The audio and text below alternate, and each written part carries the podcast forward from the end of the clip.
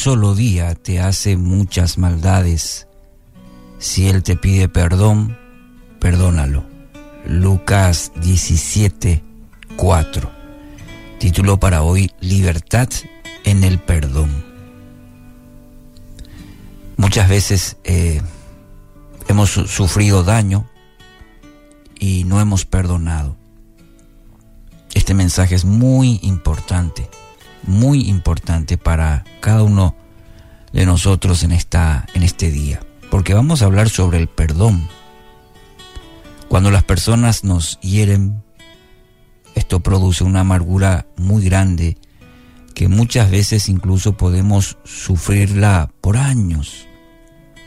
Hay muchas personas que viven presas por la, por la falta de perdón encarceladas en la amargura. El resentimiento consume la vida,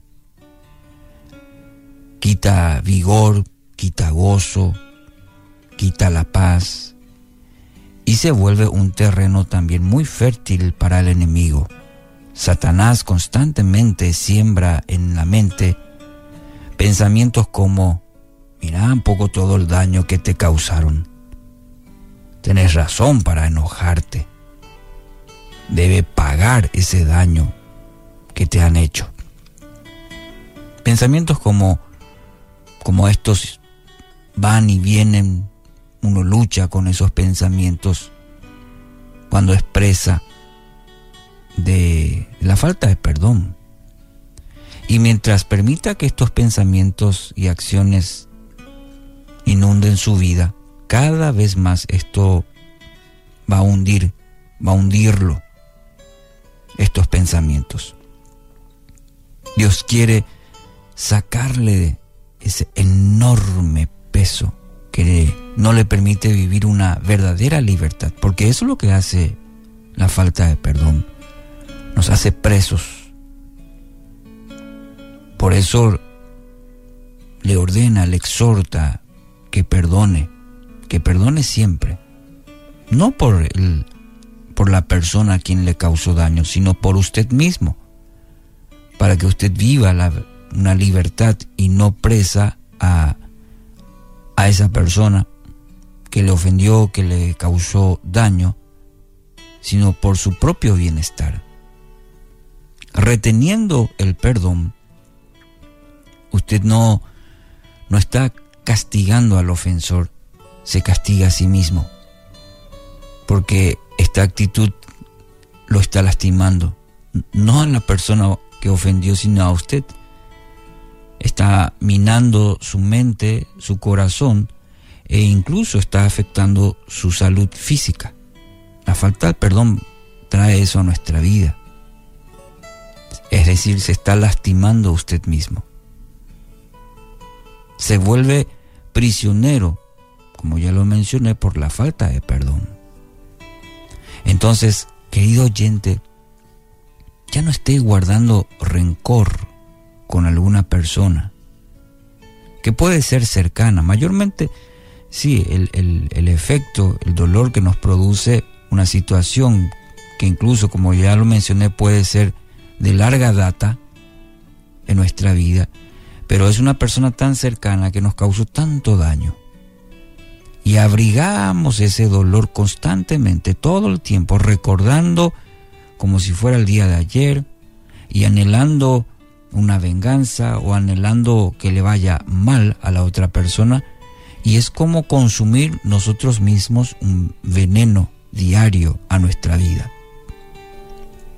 Suelte las cadenas de la ira, del enojo, de la falta de perdón que lo están atando. No importa si aconteció hace mucho o hace poco tiempo, usted tiene el poder para con la ayuda de Dios, de su Espíritu Santo, para romper esas cadenas, soltar esas cadenas que lo atan. Perdone y encuentre la libertad que usted tanto anhela. Encuentre el propósito y la libertad en otorgar perdón. Eh, Dicker, Joel Dicker dijo una vez, la vida solo tiene sentido si somos capaces de cumplir estos tres propósitos. Dar amor, recibirlo y saber perdonar. Qué interesante, ¿no? Tenga muy en cuenta esto. La vida solo tiene sentido si somos capaces, es decir, depende mucho de nosotros. No es si siento o no siento, porque si vamos por la por el sentimiento no lo vamos a hacer o quizás lo hacemos hoy, pero ese sentimiento vuelve mañana y volvemos a tomar y vivir de esa manera. Tenemos que decidir cumplir con estos tres propósitos, dar amor, recibirlo y saber perdonar. Así que hoy, querido oyente, quiero animarle en este día. Si Dios le dio hoy un día más de vida, no es para que vuelva a ser prisionero del pasado, de la falta de perdón, de lo que pudo haber ocurrido. Hoy usted puede ser, puede vivir la verdadera libertad que Cristo le ofrece. Su vida puede tener una maravillosa experiencia en el perdón. Es el perdón el camino por el cual Dios le invita. Mire, Dios le amó tanto a usted que perdonó sus pecados. Le amó tanto que dio todo lo que tenía por amor a perdonar sus faltas, su pecado. Usted también halle libertad tomando la decisión ahora mismo de perdonar.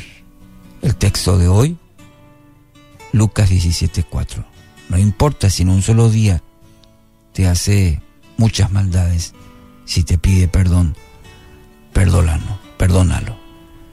Y pidamos a Dios en este día que nos enseñe a perdonar en el nombre de Jesús.